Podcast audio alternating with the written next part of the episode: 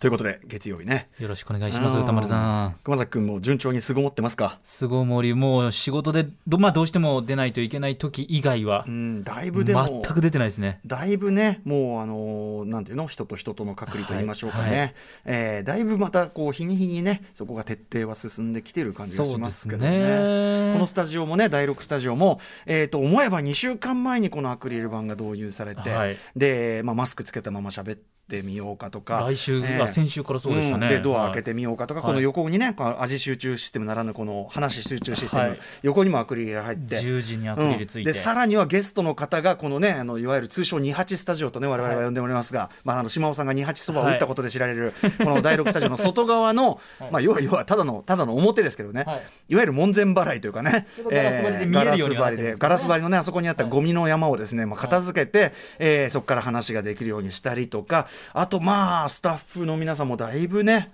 だいぶもうあの数は減らして。ね。このスタジオの中にいるのは歌丸さんとええ私2人だけですし、うん。放送作家ね、あの古川光さん、おなじみの古川光さんは、これさっきね、直前でね、テレワークですって言うんだけど、え、何、テレワークって何って言ってテレワークって、それ、家にいて、なんか、家から指示が来たりするわけみたいうな。そなんか直前に言うからなんか、ん放送に何か関わるようなテレワークなのかなって思ったんですよねフィードバックするのかなと思ったらさ、はいい、や、ないですっつって、それただの自宅待機だろうっていう。台本ちょっと書きましたみたいなこと言ってましたよ、ええ台本ちょっと書いて、ああ、そうですか。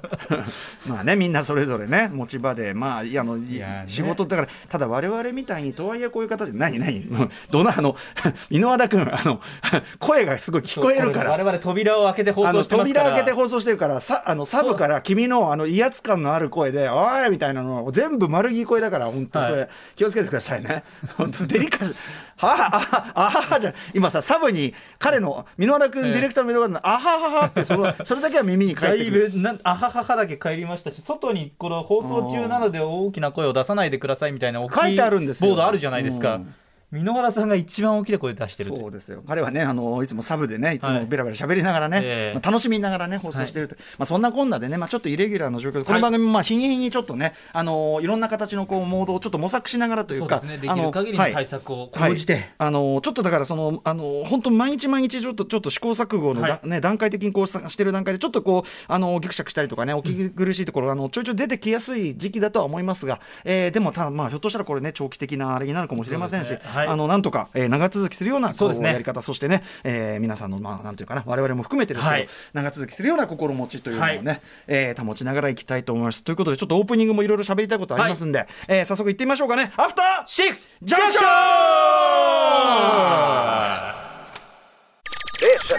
After Six Junction. 4月13日月曜日時刻は6時3分です。ラジオでお聞きの方もラジコでお聞きの方もこんばんは。TBS ラジオをキーステーションにお送りしているカルチャーキュレーションプログラムアフターシックスジャンクション通称アトロクパーソナリティはラップグループライムスターの歌丸です。そして月曜パートナー TBS アナウンサー熊崎和人です。はいということで、まあ、皆さんね、あのまあ、当然、まあ、言わずもがな新型コロナウイルス、えー拡大感染防止のため、えーまあ、お家にね、えーいて、いろいろやってとかね、まあ、お仕そうですね。事でも、まあ、そのお仕事、どうしてもね、なかなかこう、いろんなことが整ってないですから、はいあのみんなそれぞれちょっとどうしても足並みがそんな揃いきらないところもあるかも、でも、それに関してそれで人のことをどうこうするのもね、どうかというようなね、そうん。やっぱそのね、一律でドスンとね、はい。それはあのお金でももらえりゃ、皆さんね、あのじゃあとりあえずってこともできますけどね、なんか先行き見えない中で、ですね。ねまあちょっと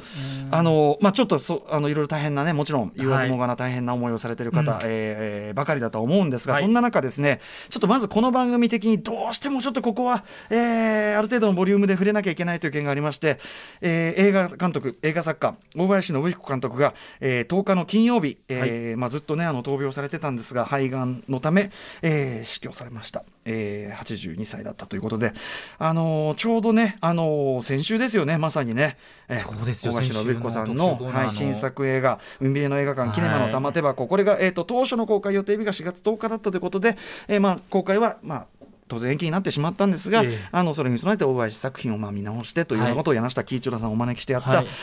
まあその本当にその週にそうですね。そしてその公開予定日だったんですね亡くなられ10日のたのが。金曜日に亡くなられたと。そうなんです。あの、まあ、大林さん2016年8月にもうね、えーとはい。肺がん第4ステージという、で余命3か月なんてことを言われていながらのその間もうあのまたもねマンボも映画撮ったりとかっていうことでですね。本当にお元気に活動されてて、はい。あの我々としてもねあのでもできるだけあのお元気ね長くお元気でいてくれればという気持ちではいたんですが、という感じなんですね。はい。えーっとで10日も夕方までコミュニケーションが取れる状態だったがと、えー夜に容体が急変しというね、はい。えー奥さんの京子さんに見守られるということなんで、まあ、ご自宅でそういう感じでこう、あのなんていうかな。本当にご家族をね大切にされてる方でもありましたから、ええあの安らかにというものは本当にまああれかなと思うんですが。えーということで、えっと、もちろん、えっと、このなんだ葬儀だなんだみたいなのはちょっとこの場ではねあのご家族で、えーし内々にこうやってうちうちにやってあの後に、まあ、公開が運命の映画館の公開タイミングが決まったところでまたお別れ会みたいなのがあるとか、えーということらしいんですけども。でですね、えっとまあ、僕絡みで言いますと、まあ、先週にその小林信彦さん特集やりました、まあ、先週ももちろんね、あの監督のお話、あのいどっかに出向いて、はい。お話を伺って、収録でもなんとかと思ってましたけど、まあ、もちろんあの監督ご自身のご体体調のこともありましたし、うん。まあ、この時世が時世でしたんでね、なかなかちょっとそれもかなわぬままこうなってしまいましたが、えっと私と直接監督お会いした中で言いますと、前のウィーケンドシャッフルという土曜日にやってた時代、2012年8月18日に最初に出ていただきました、この空の花、長岡花火物語、これが、はい。えーすごかったということで、ね特集出ていただいて、えーそれから2017年10月21日、2017年12月23日、まあ、計3回、えーお話を直接伺うという機会が、えーめぐ本当に恵まれました、大変。はい。えーでですね、まあ、そんな流れもあって、この番組を通じてね、あの大林さんの作品、もちろんそのもともとファンもね、いっぱいいらっしゃる。あの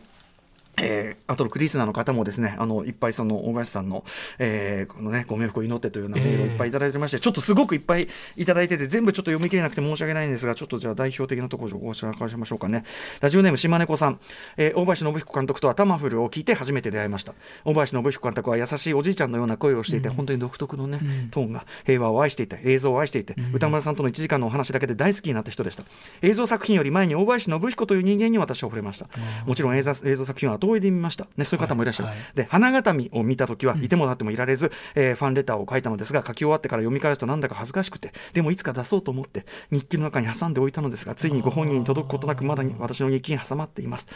えー訃報を受けて私が大林信彦監督を知ったきっかけになったインタビューをもう一度聞き返しました。東日本大震災の話をしておられる中で、今の世の中にも通じる知恵をたくさん教えてもらったような気がしたのと同時に、このような人が世界からまた一人去っていってしまったことがことが悲しくてやりきれませんというね、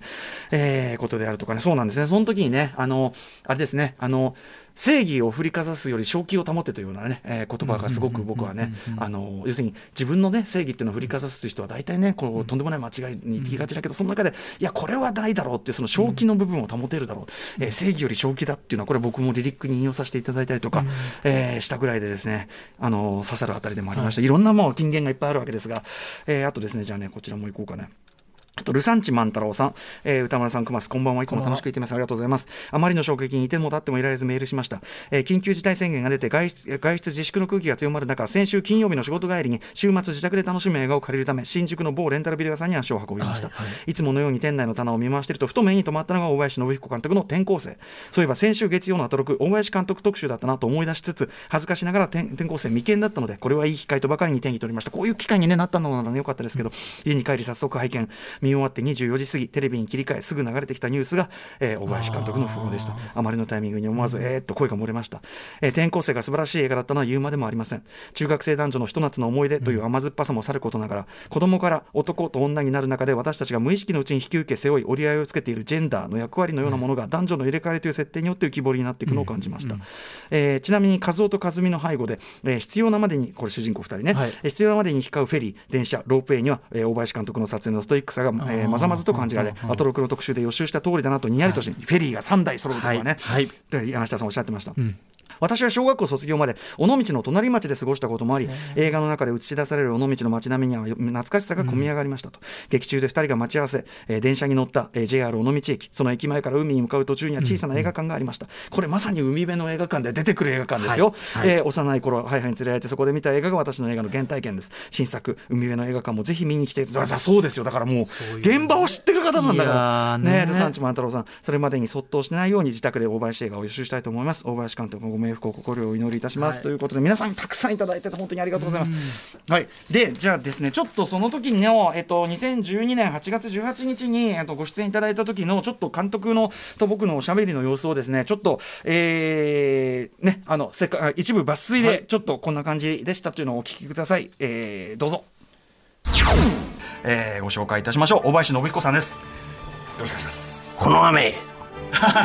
痛いな。早 よしよしまさかのあまさかのコールレスポンスでいやいや。ありがとうございます、ええええもうこれですっかり。いやいやありがとうございます。いやいやこちらこそ歌丸さんの素敵な番組に、ええありがとうございます。招てただいてはい。あのーということであのポッドキャストでお,、うん。お聞きいただいたんですかね、その山はいはいはいはい。はい、はい。あのーその日の前にもうか来ましたね、ええ。ちょっと中で若干あのぶしつけな表現等もあったと思うんですけどなんかね、もう僕がいらないんじゃないかというね、僕よりも僕がよく分かってね、いやいやちょっと、あのー僕はね今回のその、この空にすごい希望を感じたところなんですよね。うんうんうん。なんかその映画という一生終わったメディア、終わったテクノロジー、終わった文化なのかと思いきや、いやいや別にそのデジタルならデジタルのスピード感とか密度とかさっきおっしゃられた字幕を入れる、はい。いろんな手法あるんだなっていうのが、むしろその希望にそそうですね。手法それ自体が希望に感じられたというか、あの若い人への、まあ、年寄りからのプレゼントとしてはねこんなに表現って自由なんだよと、もっともっと君が君であるために自由におなりっていうことのね一つのまあヒントになってくれれば、背中を押す一助になってくれればこの映画も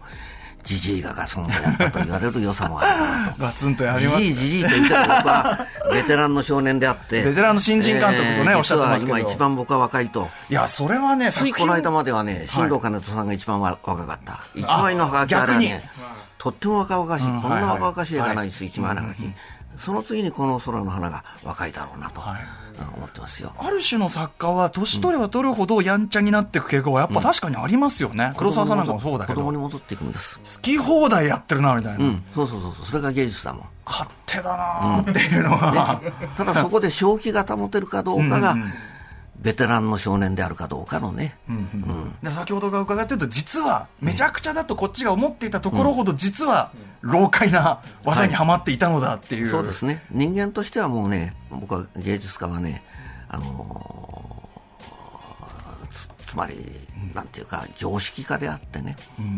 ただしチャーミングな常識家であると。このチャーミングなというところが